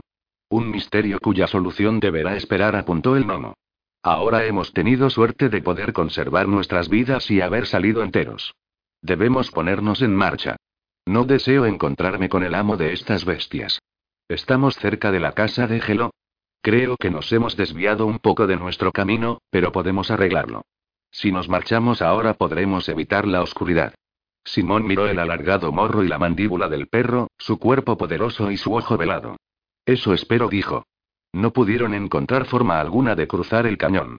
De mala gana decidieron retroceder y descender la larga pendiente y buscar otra forma de descenso más fácil que dejarse caer por la escarpada roca. Simón se encontraba feliz por no haber tenido que bajar de allí. Sentía las rodillas tan débiles como si tuviese fiebre.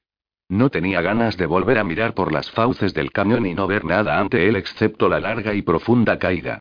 Una cosa era escalar y trepar por las paredes y torres de Ayol, con sus esquinas y rendijas, y otra descender por el tronco de un árbol suspendido como una frágil ramita sobre la nada. En la base del promontorio, a la que llegaron una hora más tarde, giraron a la derecha y empezaron a dirigirse hacia el noroeste. No habían recorrido más de cinco estadios cuando oyeron un agudo y quejumbroso alarido que cortó el aire del atardecer. Ambos se detuvieron, y Kantaka levantó las orejas y emitió un grudido. El ruido volvió a repetirse. Parece el grito de un niño, dijo Simón, moviendo la cabeza para localizar la fuente del sonido. A veces los bosques gastan esas jugarretas, empezó a decir Vinavik. El fúnebre lamento se elevó otra vez. A continuación llegaron unos airados ladridos que conocían bien. Por los ojos de Kinkipa. Gritó el nono. Es que nos seguirán hasta Nagrimund. Los ladridos volvieron a oírse, y él escuchó atentamente. Parecen provenir de un solo perro. Tenemos un poco de suerte. Es como si viniesen de allí abajo. El muchacho señaló hacia donde los árboles se hacían más densos, a cierta distancia. Vamos a ver qué es. Simón. La voz de Vinavik estaba llena de sorpresa. ¿Qué has dicho? Estamos huyendo para salvar nuestras vidas. Dijiste que parecía haber solo uno de ellos. Tenemos a Kantaka. Alguien está siendo atacado. ¿Cómo podemos marcharnos sin hacer nada? Simón, no sabemos si se trata de una trampa y o de un animal. ¿Y si no lo es? preguntó el joven. ¿Y si eso ha atrapado al hijo de algún leñador y hoy alguna otra cosa? ¿Al hijo de un leñador? ¿A esta distancia de la linde del bosque? Vinabig lo miró lleno de frustración. Simón le devolvió una mirada desafiante. Ja. exclamó muy serio. Está bien, hagamos lo que deseas. El muchacho se dio la vuelta y empezó a correr hacia la espesura de los árboles. Mikmokanoso jijik, decimos en Vikanuk. Gritó el nono. Si quieres llevar una comadreja hambrienta en el bolsillo, es asunto tuyo. El chico no se volvió a mirarlo. El hombrecillo golpeó el suelo con el bastón y corrió hacia él. Al cabo de cien pasos había alcanzado a Simón, y en los veinte siguientes abrió el bastón para buscar la bolsa de los dardos. Siseó una orden para hacer retroceder a Kantaka y diestramente hizo una bola de algodón que puso alrededor de uno de los dardos, todo ello mientras corría. ¿Puedes envenenarte si tropiezas y caes sobre uno de ellos? preguntó Simón. Vinavik le lanzó una amarga y preocupada mirada mientras trataba de mantenerse corriendo. Cuando llegaron al lugar del que provenían aquellos extraños sonidos, ante ellos apareció una escena de decepcionante inocencia. Un perro se agazapaba ante un castaño, mirando hacia una oscura forma que había en una de las ramas superiores. Podía haberse tratado de uno de los mastines de Ayolt jugando con un gato refugiado en un árbol, pero tanto el perro como la presa eran bastante más grandes. Estaban a menos de cien pasos cuando el animal se volvió hacia ellos. Al verlos les mostró los dientes y emitió un áspero y sonoro ladrido. Volvió a mirar durante un momento a lo alto del árbol, después estiró las largas piernas y se lanzó hacia ellos. Vinavik detuvo su paso y levantó el tubo hueco hasta sus labios. Kantaka corrió tras él. El perro acortaba la distancia y el gnomo hinchó las mejillas y disparó. Si había acertado el dardo fue algo que la bestia no demostró, pues todavía corrió más deprisa, rugiendo. Kantaka se abalanzó hacia adelante para salirle al paso. El mastín era aún más grande que los otros, tan grande o incluso un poco más que la loba. Los dos animales no se anduvieron por las ramas y se lanzaron uno contra otro, con las mandíbulas preparadas para morder. Un momento después caían revueltos al suelo entre ladridos y gruñidos, como una bola de pelo gris y blanco. Vinabig maldecía junto a Simón y se le cayó la bolsa de cuero en sus prisas por preparar otro dardo. Las agujas de marfil se diseminaron por entre las hojas y el musgo, a sus pies. Los aullidos de los combatientes elevaron su volumen. La gran cabeza blanca del mastín arremetió una y otra vez, como una víbora. La última ocasión en que la vio llevaba sangre sobre su pálido hocico. Simón y el gnomo corrían hacia ellos cuando éste lanzó de pronto un grito ahogado. Cantaka. Gritó, y corrió hacia adelante. El muchacho apenas tuvo tiempo de ver el cuchillo con mango de hueso en manos de Vinavik, y un momento después, de forma increíble, el gnomo se abalanzó entre los animales y hundió la afilada hoja, la volvió a elevar y volvió a hundirla. Simón, que temía por la vida de sus dos compañeros, recogió el tubo hueco de donde Vinavik lo había dejado caer y se acercó a la pelea. Llegó a tiempo para ver aparecer al hombrecillo tirando de la gruesa masa gris de pelo perteneciente a Kantaka. Los dos animales quedaron separados y en ambos había sangre. La loba caminaba con lentitud, cojeando de una pierna. El mastín blanco permaneció echado, en silencio. El gnomo se agachó y, poniendo su brazo alrededor del cuello de Kantaka, apretó su frente contra la del animal. Simón, emocionado, se alejó de ellos para acercarse al árbol. La primera sorpresa que se llevó fue encontrar dos figuras sobre las ramas del castaño. Un joven de grandes ojos que tenía en su regazo a un ser más pequeño y silencioso. La segunda sorpresa consistió en que Simón conocía a una de las figuras, concretamente a la que más abultaba. Eres tú. Miró hacia arriba, asombrado, al rostro colorado y lleno de pavor. Tú. Malí, Malaquías. El muchacho no dijo nada. Siguió mirando hacia abajo con ojos asustados, balanceando al pequeño ser que reposaba en su regazo. Durante unos momentos el bosque permaneció en silencio e inmóvil, como si el sol del atardecer hubiera sido detenido en su camino por encima de los árboles. Entonces el estrépito de un cuerno rompió la calma. Deprisa. Gritó Simón a Malaquías. Baja. Vamos, baja. Binavik y la renqueante Cantaka se aproximaron a ellos. Es el cuerno de un cazador, estoy seguro, dijo Binavik. Malaquías, como si lo hubiese comprendido al fin, empezó a moverse por la larga rama con su pequeño compañero en brazos. Cuando alcanzaron la parte superior del tronco pareció dudar durante un instante. Después alargó el bulto a Simón. Se trataba de una niña de cabello oscuro, de no más de diez años. La criatura permanecía inmóvil, con los ojos cerrados sobre un rostro demasiado pálido. Cuando la cogió el muchacho, sintió un desagradable olor proveniente de la áspera ropa. Un momento después bajó Malaquías de la rama, tropezó y cayó, aunque se incorporó casi de inmediato. ¿Y ahora, qué? preguntó Simón, tratando de acunar a la niña contra el pecho. El cuerno volvió a hacerse audible en alguna parte del borde del cañón que habían dejado atrás, y ahora también percibieron el excitado aullar de más mastines. No podemos luchar contra hombres y perros a la vez, dijo el gnomo, con el rostro cansado. No podemos correr más que los caballos. Debemos escondernos. ¿Cómo? inquirió el chico. Los perros nos olfatearán. Binavik se inclinó sobre la pata herida de Kantaka, la tomó en su manita y la dobló hacia adelante y hacia atrás. La loba se resistió un poco, pero después se sentó, respirando con dificultad, mientras el hombrecillo acababa con sus manipulaciones. Es una lesión dolorosa, pero no está rota, le explicó a Simón, y después se volvió para hablar con el animal. A Malaquías se le hizo imposible mantener la mirada frente a Simón. Choc, Kantaka, mi valiente amiga, dijo el gnomo, un gelo. La loba respiró profundamente, después se incorporó y se dirigió hacia el noroeste, alejándose del clamor que se elevaba tras ellos. Desapareció de la vista, entre los árboles, en cuestión de escasos momentos, arrastrando la ensangrentada pata delantera. Espero, explicó Dinavit que la confusión de olores que hay aquí señaló el árbol, y luego al gran perro tendido cerca de él los despiste y sigan el rastro de Kantaka. Creo que no podrán atraparla, incluso coja. Es demasiado lista. Simón miró a su alrededor. ¿Y si nos escondemos allí? Preguntó, y señaló una hendidura que había en la falda de la colina. Estaba formada por un gran rectángulo de piedra que se había desprendido y caído hacia atrás y constituía una gran grieta. No sabemos la dirección que tomarán, respondió Binavik. Si llegan desde la colina será bueno para nosotros. Si lo hacen desde más atrás, pasarían justo junto al agujero. Es demasiado arriesgado. A Simón le costaba trabajo pensar. El estruendo de los mastines acercándose lo llenaba de pánico. ¿Tendría razón el gnomo? ¿Los perseguirían hasta llegar a Negrimun? Tampoco es que pudieran seguir corriendo durante mucho más tiempo, cansados y maltrechos como estaban. Allí exclamó de repente. Sobre el suelo del bosque, a escasa distancia de donde se encontraban, reposaba una mole de piedra tres veces más alta que un hombre. Los árboles crecían cerca de su base y la rodeaban como niños pequeños ayudando al anciano abuelo a sentarse a la mesa. Si podemos trepar hasta allí arriba, dijo Simón, estaremos por encima incluso de los que vayan a caballo. Sí. Vinavica sintió con la cabeza. Eso es, eso es. Simón. Venga, vamos a subir. El hombrecillo le hizo una seña al silencioso Malaquías. El muchacho se acomodó lo mejor que pudo a la niña contra el cuerpo y corrió tras ellos.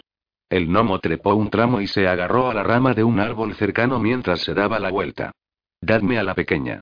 Así lo hizo Simón. Extendió los brazos todo lo que pudo y después se volvió para ayudar a Malaquías, que buscaba un lugar donde poner el primer pie, y lo empujó por el codo hacia arriba.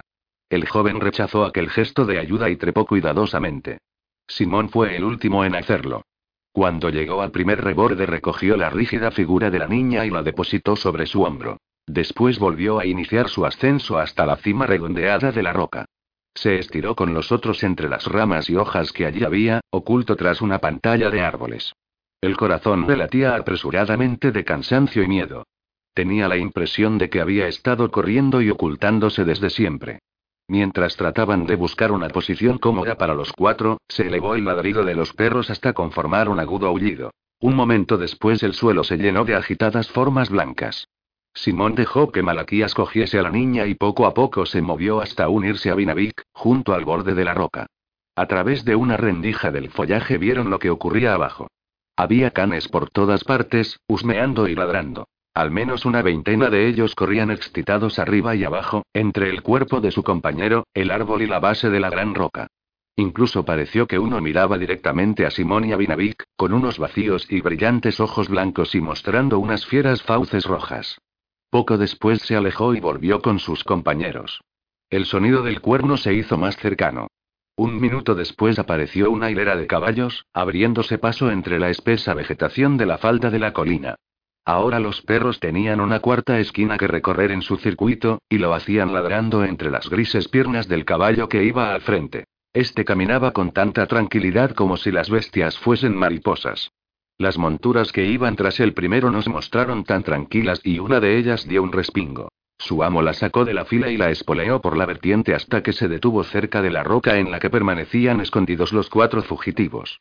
El jinete era joven y barbilampiño. Poseía una mandíbula angulosa y pelo rizado de color castaño, el mismo color de su montura. Vestía una capa azul y negra por encima de la plateada armadura, con el emblema de tres flores amarillas en diagonal desde el hombro a la cintura. Tenía una expresión amarga en el rostro. Otro que está muerto dijo. ¿Qué tenéis que decir de esto, Heiger? Su voz adoptó un tono de sarcasmo. Oh, perdonadme, maestro Ingen, quise decir. Simón estaba sorprendido de la claridad con la que oía las palabras del hombre, como si hablase con los fugitivos ocultos, y retuvo el aliento. El individuo de la armadura miraba a alguien que estaba fuera de su campo de visión, y su perfil le resultó muy familiar. Simón estaba seguro de que lo había visto antes, seguramente en Ayolt. Lo cierto era que por su acento tenía todo el aspecto de ser un erquino. No tiene importancia la forma en que me llaméis, contestó otra voz, profunda, monótona y fría. Vos no hicisteis a Ingenhenger maestro de esta cacería. Estáis aquí por mera cortesía, Eafer, ya que estas son vuestras tierras. El muchacho supo entonces que el primer hombre era el barón Eafer, un sujeto habitual en la corte de Elías y amigo del conde Fengwald. El que había hablado después hizo que su gris montura apareciese en la rendija a través de la que Simón y Vinabig miraban. Unos agitados perros blancos movían por entre los cascos del caballo. El hombre llamado Ingen iba vestido completamente de negro, y tanto su capa como las calzas y la camisa eran del mismo tono triste y deslustrado. Al principio tuvieron la impresión de que llevaba una barba blanca, pero después se dieron cuenta de que los pelos de su rostro eran de un amarillo tan pálido y descolorido como sus ojos, que debían de haber sido azules.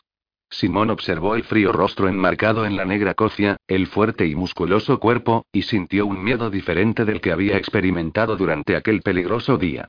¿Quién era aquel hombre? Tenía el aspecto de ser Rimerio, su nombre también lo era, pero hablaba de una forma extraña, con un ligero y extraño acento que el chico nunca había oído con anterioridad. Mis tierras acaban en el límite del bosque, dijo Eafer, y volvió a su lugar con su montura.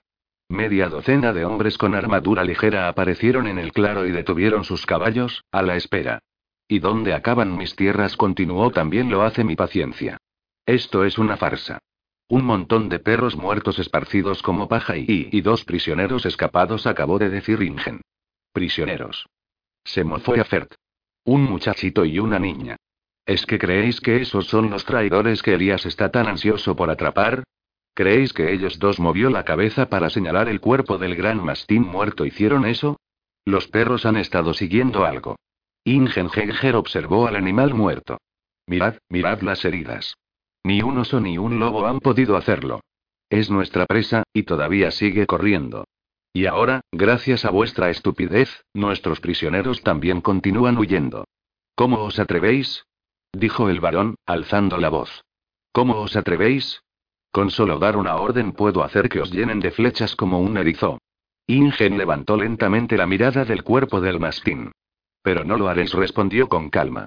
El caballo de Acer volvió a piafar y, cuando éste lo hubo dominado, los dos hombres se miraron fijamente durante unos instantes. Hoy, entonces, muy bien, concluyó el varón. Su voz adoptó un tono diferente mientras apartaba la mirada del hombre vestido de negro y la dirigía hacia los árboles. ¿Qué hacemos ahora? Los perros han descubierto un rastro, dijo Ingen. Haremos lo que tenemos que hacer. Continuar. El hombre de negro levantó el cuerno que colgaba en uno de sus costados y sopló una vez. Los animales, que habían estado pululando por el borde del claro, levantaron la cabeza y se dirigieron a toda prisa en la dirección en la que había desaparecido Kantaka. Ingengenger lanzó a su alto caballo gris tras ellos sin decir palabra. El barón Eafert, maldiciendo, hizo una seña a sus hombres para que lo siguieran. En cuestión de segundos el bosque se vació y se llenó de silencio una vez más, pero Vinavik los mantuvo ocultos durante un tiempo adicional antes de dejar que sus compañeros descendiesen de la peña. Una vez sobre el suelo, examinó rápidamente a la niña. Le abrió los ojos con un delicado y huesudo dedo y se acercó a ella para comprobar la respiración. Muy mal ella está. ¿Cómo se llama, Malaquías? Lele respondió el chico, mirando el pálido rostro. Es mi hermana. Nuestra única esperanza es llevarla rápidamente a casa de Gelo, dijo Vinavik. Y también espero que Kantaka extravíe a esos hombres para que podamos llegar sanos y salvos. ¿Qué haces aquí, Malaquías? Inquirió Simón. ¿Cómo has huido de hacer? El muchacho no respondió, y cuando el otro volvió a repetir las preguntas torció la cabeza y desvió la mirada. Las preguntas, para después intervino el nono. Rapidez es lo que necesitamos ahora. ¿Puedes cargar con la niña, Simón? Emprendieron su camino a través del denso bosque en dirección noroeste. El sol, que descendía, parecía bailar a través de las ramas. El chico le preguntó a Vinavik sobre el hombre llamado Ingen y su extraña manera de hablar. Es un rimerio negro, creo, respondió aquel. Son una gente muy extraña, a los que rara vez se ve fuera de los asentamientos más norteños, donde a veces van a comerciar. No hablan la lengua de Rimersgardia. Se dice que viven en los márgenes de las tierras pertenecientes a las Nornas. Otra vez ella sí. Gruñó Simón, agachándose por debajo de una rama que llegó hasta él con fuerza tras el paso descuidado de Malaquías.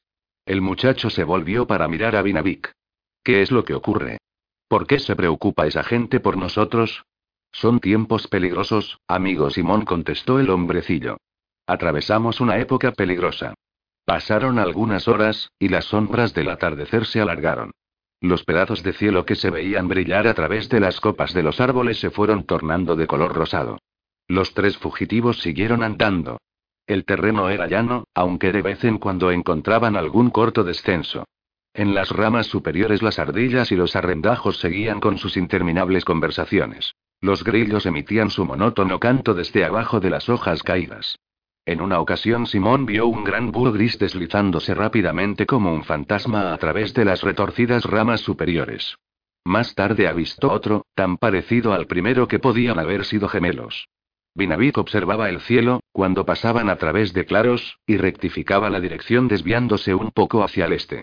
Al cabo de poco tiempo llegaron a un pequeño riachuelo que corría a través de miles de pequeños espigones de ramas caídas. Durante un trecho caminaron siguiendo la corriente por la orilla llena de altas y espesas hierbas. Cuando un árbol les impedía el paso, lo rodeaban y continuaban por la superficie de las piedras que salpicaban la corriente. El cauce del riachuelo se hizo más amplio cuando se unió a otro, y al poco tiempo Vinavik levantó la mano para señalar una parada. Acababan de rodear un recodo y allí el río caía repentinamente, formando una pequeña cascada sobre una serie de bloques de piedra. Permanecieron en el borde de la gran cavidad que allí se formaba y que iba a dar a un montículo de árboles, el cual conducía a un ancho y oscuro lago. El sol se había puesto. En la penumbra poblada de insectos el agua tenía un color púrpura y daba la impresión de gran profundidad. Había retorcidas ramas que se introducían en el agua como serpientes. Cerca del lago existía una atmósfera de quietud, de secretos solo susurrados a los incontables árboles. En el lado más alejado, oscura y difícil de ver en la negrura envolvente, se erguía sobre el agua una alta cabaña de techo de paja, de tal manera que daba la impresión de mantenerse flotando en el aire, aunque un momento después Simón vio que se elevaba por encima de la superficie del lago sobre pilares. Una tenue luz brillaba en las dos pequeñas ventanas. La casa de Gelo, dijo Vinavik, y empezaron a descender por la alameda. Sin que su aleteo produjera ningún tipo de ruido, una forma gris se abalanzó sobre ellos desde lo alto de los árboles y describió dos círculos por encima del lago. Después desapareció en la oscuridad que se extendía alrededor de la cabaña. Durante un instante Simón pensó que el búho había entrado en la casita, pero le pesaban los párpados a causa del cansancio y ni pudo verlo con claridad. La canción de los grillos se elevó a medida que los viajeros se adentraban en las sombras. Una forma en movimiento se dirigía hacia ellos bordeando el lago. Cantaka. Rió Vinavik, y corrió para encontrarse con ella.